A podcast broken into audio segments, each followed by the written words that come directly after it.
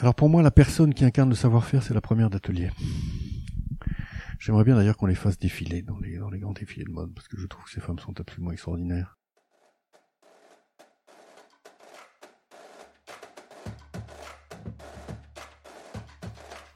Bonjour à tous, nous ouvrons aujourd'hui la seconde saison de Savoir-faire, etc. Parole de ceux qui le font.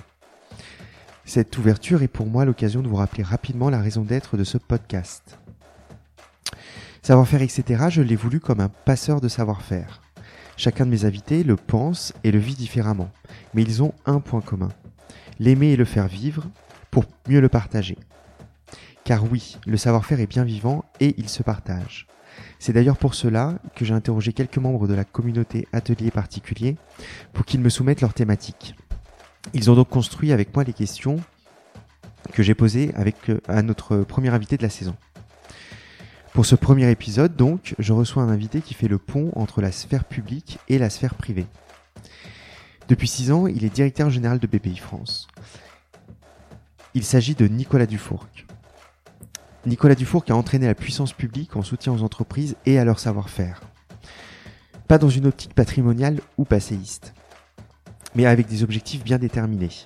L'emploi, la croissance et la valorisation de l'économie tricolore à l'international. Le savoir-faire est certes un patrimoine, mais c'est aussi et surtout un moteur. Dans cet épisode court, à 100 à l'heure comme son agenda, Nicolas Dufourc nous parle des autres. Et ce faisant, il nous livre un peu de lui-même. Avant de commencer, je vous rappelle que si vous êtes sensible à la démarche que je souhaite impulser avec savoir-faire, etc., n'hésitez pas à partager le podcast sur les réseaux sociaux. N'hésitez pas non plus à en parler autour de vous. C'est ce qui redonnera une voix au savoir-faire. Et bien sûr, je suis dispo. Si vous voulez qu'on en parle, vous pouvez me contacter sur LinkedIn en tapant mon nom, Benjamin Legour. Vous pouvez également m'envoyer un mail à benjamin.atelierparticulier.com. Maintenant, sans plus attendre, je laisse place à ma conversation avec Nicolas Dufourc. Bonne écoute. Bonjour Nicolas, merci beaucoup de me recevoir sur savoir-faire, etc. Oui. Euh, je vais d'abord te demander quelle est ta définition du savoir-faire, s'il te plaît. Alors pour moi, la personne qui incarne le savoir-faire, c'est la première d'atelier. J'aimerais bien d'ailleurs qu'on les fasse défiler dans les, dans les grands défilés de mode, parce que je trouve que ces femmes sont absolument extraordinaires. Ces femmes, bon, il y a peut-être des hommes maintenant, hein, mais, mais elles, incarnent vraiment ce qui se construit dans la durée, un peu comme un, un peu comme, si je prends un parallèle avec euh, le monde hospitalier. On commence externe, puis interne, puis chef de clinique, puis praticien hospitalier. Et il faut longtemps avant d'être considéré comme un, un cadeau réellement. Hein. Il faut il faut énormément pratiquer pour être un grand chirurgien, pour être un grand clinicien. Il faut avoir quand même pas mal de kilomètres euh, au compteur. Un savoir-faire, c'est d'abord une relation très particulière au temps, le temps le temps d'accumulation d'accumulation de, de, gestes techniques. Euh, euh, d'erreurs d'erreurs accomplies et surmontées c'est tout ça qui fait la sauce secrète d'un savoir-faire voilà donc une entreprise qui a des savoir-faire elle est forcément composée au minimum d'un chef d'entreprise qui lui-même a compris ça, euh, qui a compris cette dimension temporelle et, cette dimension patrimoniale de ce qui a été appris, qui doit être conservé. Et puis en général, dans l'organisation de l'entreprise, il y a toujours des premières d'ateliers dans les entreprises de savoir-faire. Et ça peut être des contremaîtres, ça peut être, ça peut être des, anciens, on va les appeler comme ça, des ouvriers qui sont là depuis très longtemps, euh, et qui ont accumulé et préservé. C'est pas forcément documenté. C'est pas forcément documenté. On peut euh, et ça s'applique à toutes les à toutes les industries. Vous pouvez même considérer que ceux qui ont bâti, par exemple, ça va vous choquer, mais les centrales nucléaires françaises, mm-hmm. ces ouvriers-là avaient un savoir-faire, mm-hmm. un savoir-faire incontestable, qui s'est perdu et qu'il va falloir réinventer si on veut relancer la filière, par exemple. Hein. Donc du, coup, j'ai demandé à la communauté Atelier Particulier s'ils avaient une question pour toi. Et là, pour le coup, il y a un lien assez direct puisque quelqu'un m'a demandé, euh, m'a parlé des industries culturelles et créatives d'un côté, en me disant c'est très, il y a un aspect très créatif et un aspect très savoir-faire manuel. Quel est le lien que tu fais entre ICC et notamment quelque chose que tu portes beaucoup en ce moment, qui est la French Fab?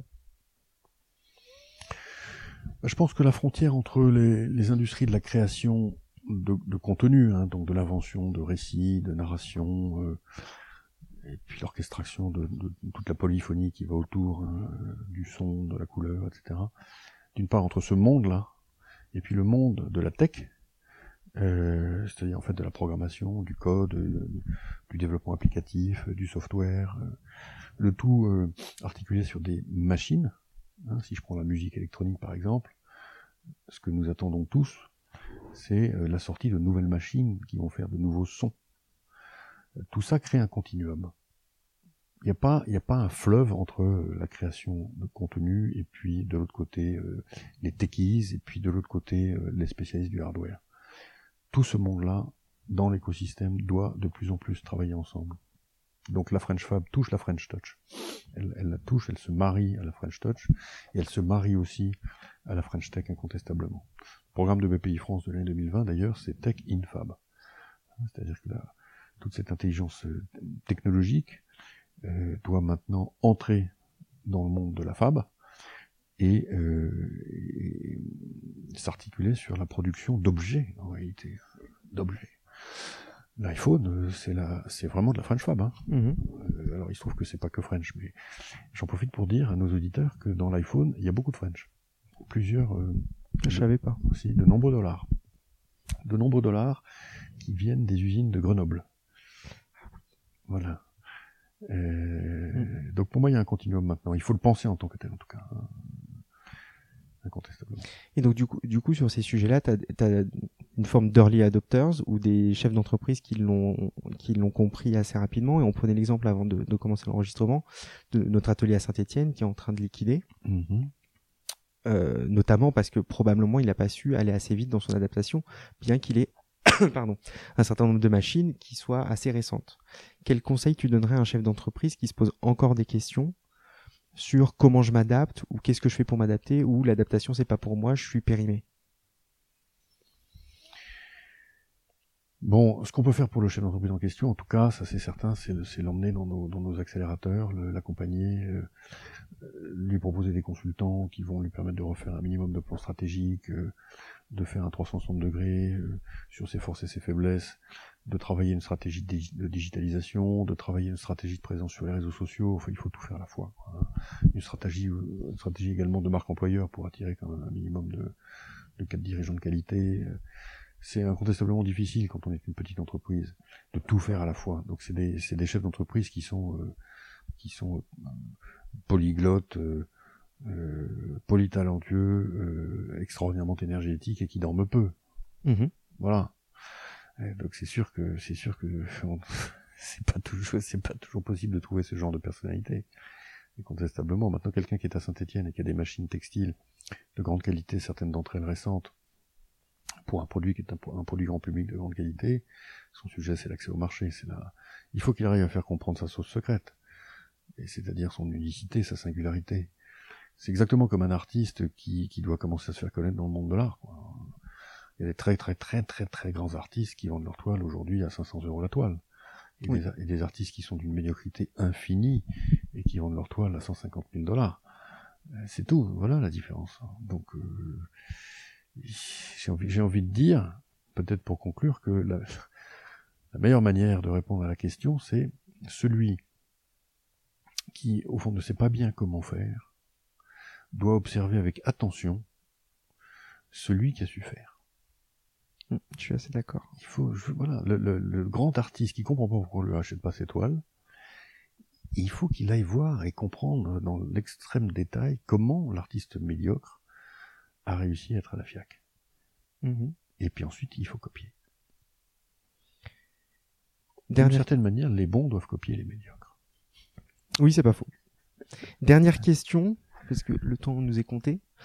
Euh, on assiste, alors il y a un phénomène médiatique qui s'appelle les bullshit jobs. Oui. Avec, enfin, si, si les auditeurs ne connaissent pas, euh, globalement, c'est les bacs plus 5 qui ont fait des études, soit de commerce, soit d'ingénieur, et qui euh, ressentent une nécessité de retourner au fait main, à l'artisanat, et- Mhm. et qui vont reprendre des études pour faire un BEP Maro, euh, boulanger ou je ne sais quoi. Et il y a quelques mois, tu m'avais euh, conseillé l'éloge du carburateur, qui est une, qui raconte une forme Mathieu d'histoire comme celle-ci. Quelle est ta vision là-dessus et sur ce retour au fait main et qu'est-ce que selon toi ça, ça dit de la société actuelle ou des jeunes de, dans la société actuelle? Je pense que on est allé pour beaucoup beaucoup de jeunes très voire trop loin dans l'intellectualisation de la vie et des métiers. Euh, de sorte que l'expérience cognitive, qui consiste à utiliser ses mains, ses pieds, son corps euh, pour faire quelque chose, euh, disparaît. Et d'ailleurs, à la fin des fins, il ne leur reste plus, comme encore une fois, expérience complète du corps en mouvement, que soit le sport, d'où l'explosion du sport et le fait que la société tout entière se décathlonise à partir de vendredi après-midi, dans, dans, des conditions d'ailleurs chromatiques, de, de l'ordre de la de la de la comédia dell'arte mhm. c'est non seulement euh, le corps le corps jaillit mais en plus il faut qu'il jaillisse en couleur dans une espèce de saturnale euh, hein, d'autant plus chromatique que la semaine semble avoir été ennuyeuse. Euh, il y a ça et puis il y a la conduite. Alors la conduite quand on quand on conduit sa voiture les pieds bougent les mains bougent l'œil bouge tout le corps est, est saisi et sollicité ce qui me fait d'ailleurs penser que je ne suis pas sûr du tout que la société va accepter la voiture autonome comme ça. Parce qu'en fait, on va lui enlever son dernier kiff. Son dernier grand kiff 360 degrés cognitif. Pourquoi est-ce que les gens reviennent en fait à l'usage de la main et, de l'atelier? C'est pour cette raison-là. Il y a plein de gens qui sont pas du tout faits pour avoir une vie qui est faite contact entre des yeux et des écrans. Hein. Plein, plein, plein de gens qui sont. Il y en a qui sont faits pour ça. Il y en a plein qui sont pas faits pour ça, qui ont besoin de bouger, qui ont besoin d'utiliser leurs mains, leurs doigts, euh, euh, l'oreille, euh, qui ont besoin de danser leur vie, quoi. Et voilà, donc il va, falloir les, leur permettre de, de recréer ces expériences-là. Très bien. Et enfin, qui penses-tu que je devrais inviter sur le podcast pour parler de savoir-faire? De savoir-faire? Oui. Euh, bah, plein de gens, euh, plein de gens. Euh, moi, j'aime beaucoup, j'aime beaucoup les peintres. J'aime beaucoup les peintres hein, parce qu'ils sont les vrais, hein, les grands méditants, mais qui, qui travaillent leur matière, qui s'imprègnent complètement de leur matière, qui qui veulent passer des dizaines d'années à, comme disait Matisse, à la porte du temple, à chercher, chercher, chercher ce qu'il peut y avoir derrière le rouge cadmium. Ces gens-là, il faut vraiment les faire parler. D'accord, c'est noté. Merci beaucoup Nicolas.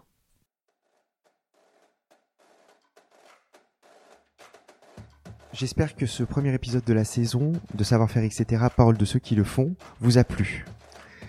Si oui, je vous laisse me noter 5 étoiles sur iTunes ou sur votre plateforme d'écoute. Merci beaucoup à Nicolas Dufonc de s'être prêté au jeu de, de l'interview sur le savoir-faire. D'ailleurs, si vous êtes entrepreneur, n'oubliez pas que vous pouvez solliciter BPI France sur nombre de thématiques. Pour un premier aperçu, le site de BPI France est une mine d'or. Et vous pouvez également contacter leurs équipes sur le terrain. Ils ont euh, une cinquantaine d'implantations régionales réparties sur le territoire. Merci beaucoup à vous d'avoir pris le temps de nous écouter et je vous retrouve dans 15 jours pour un nouvel épisode. À très vite.